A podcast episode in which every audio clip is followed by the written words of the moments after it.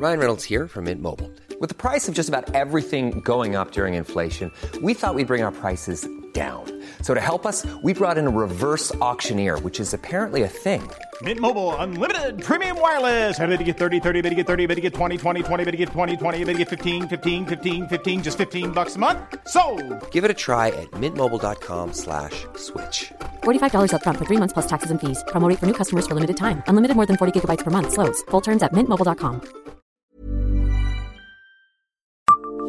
Savez-vous quel footballeur nancéen a inventé et popularisé la roulette aérienne? Bonjour, je suis Jean-Marie Russe. Voici le Savez-vous, un podcast de l'Est républicain. Natif de Nancy et formé au FC Nancy, Yves Mario a été un très bon joueur français des années 70. Après avoir commencé sa carrière professionnelle à la SNL, qui le prêta à Joinville et à Sedan, il a successivement porté les couleurs de Lyon, Bastia, Paris FC Nice.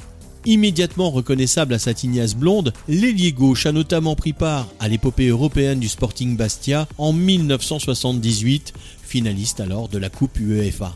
Ses performances avec l'OL lui ont également valu de porter une fois le maillot de l'équipe de France face au Portugal en 1975. L'attaquant meurthe-mosellan avait remplacé Georges Beretta à la 72e minute de ce match marquant puisqu'il fut le 83e et dernier disputé au stade Yves du Manoir de Colombes. Mais si Yves Mario s'est également fait un nom dans les 70s, c'est pour une autre raison.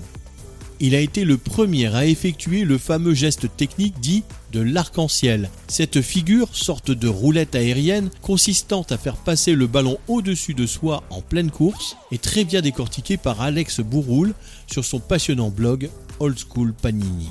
Le Nancéen réalisait régulièrement en match cette talonnade, finissant en coup du sombrero pour le plus grand plaisir de spectateurs, tout fiers de pouvoir se vanter qu'il l'avait vu faire.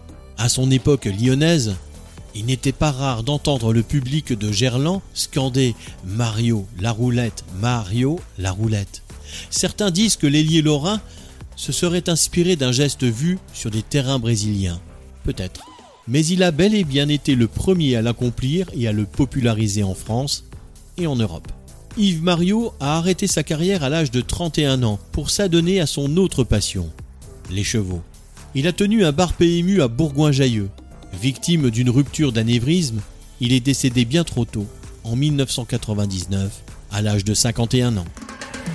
Abonnez-vous à ce podcast et écoutez Le Savez-vous sur toutes les plateformes ou sur notre site internet.